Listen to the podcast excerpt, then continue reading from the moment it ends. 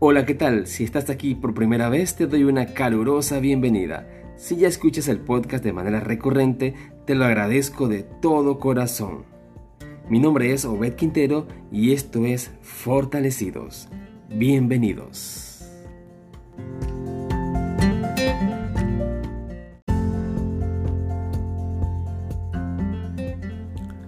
Cuando tenía unos 16, 17 años, tuve que mudarme a un lugar diferente lejos de la casa de mis padres, por razones de estudio.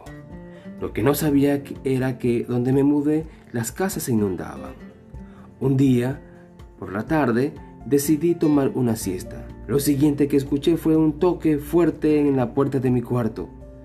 Cuando me levanté mis pies estaban en medio del agua. El agua se había metido en el cuarto. Una quebrada cercana se estaba, estaba inundando todas las casas del lugar. Así que lleno de temor, de, de preocupación, empecé a tratar de sacar las cosas, salvar lo más preciado.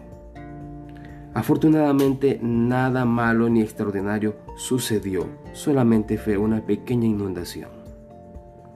Pero te imaginas estar en medio del mar y que el barco donde vas se está llenando de agua y que probablemente si no ocurre algo diferente,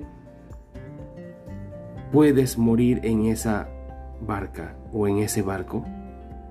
Es algo preocupante realmente.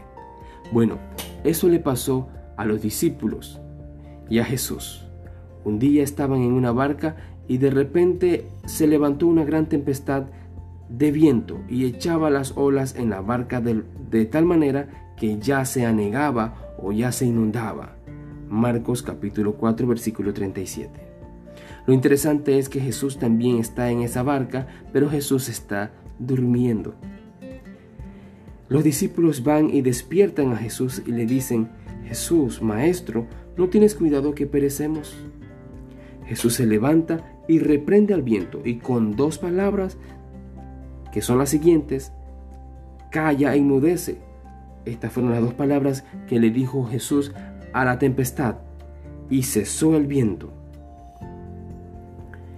Y aquellos hombres, aquellos discípulos, se preguntaban uno a otro, ¿quién es este que aún el viento y el mar le obedecen? Esa es la gran pregunta.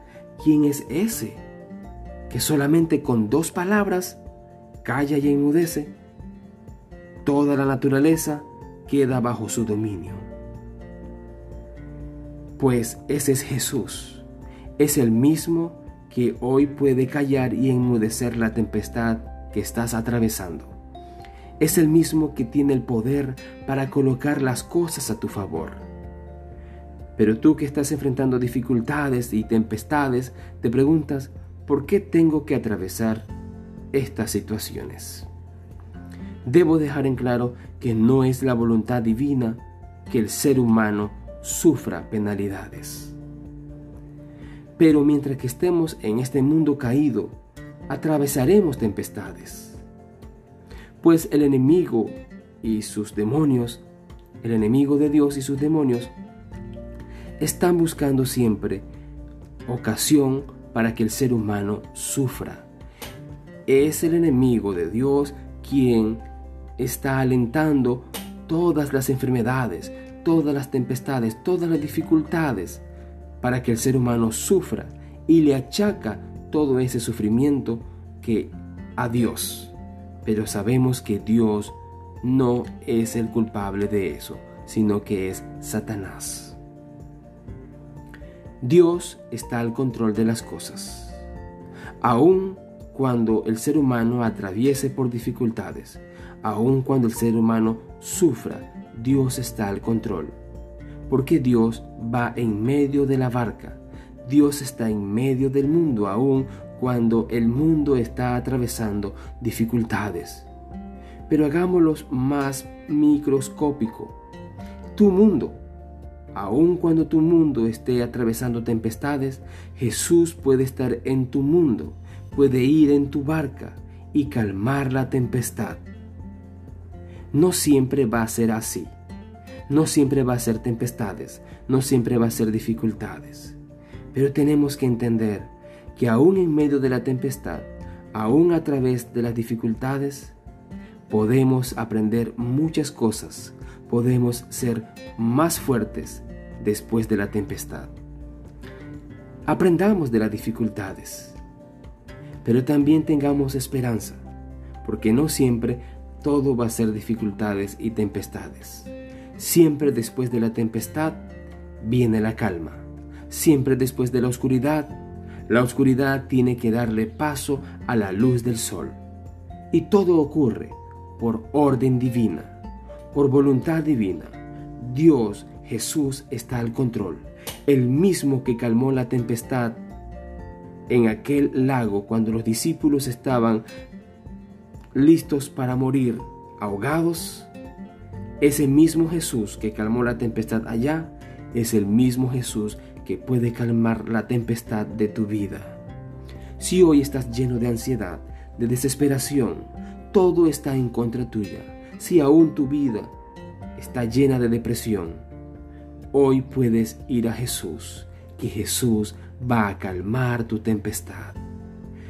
Primero, aprende de las tempestades.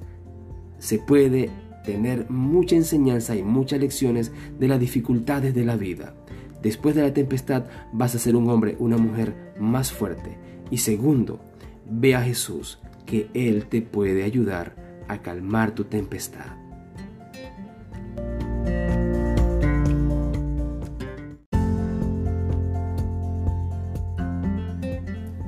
Si este podcast ayudó en tu vida espiritual, te invito a dar clic en el botón me gusta y a compartir el enlace con todos tus amigos. Si aún no lo has hecho, te invito a suscribirte a nuestro canal de YouTube Obed Amadiel Quintero Morales. Que Dios te bendiga. Hasta la próxima.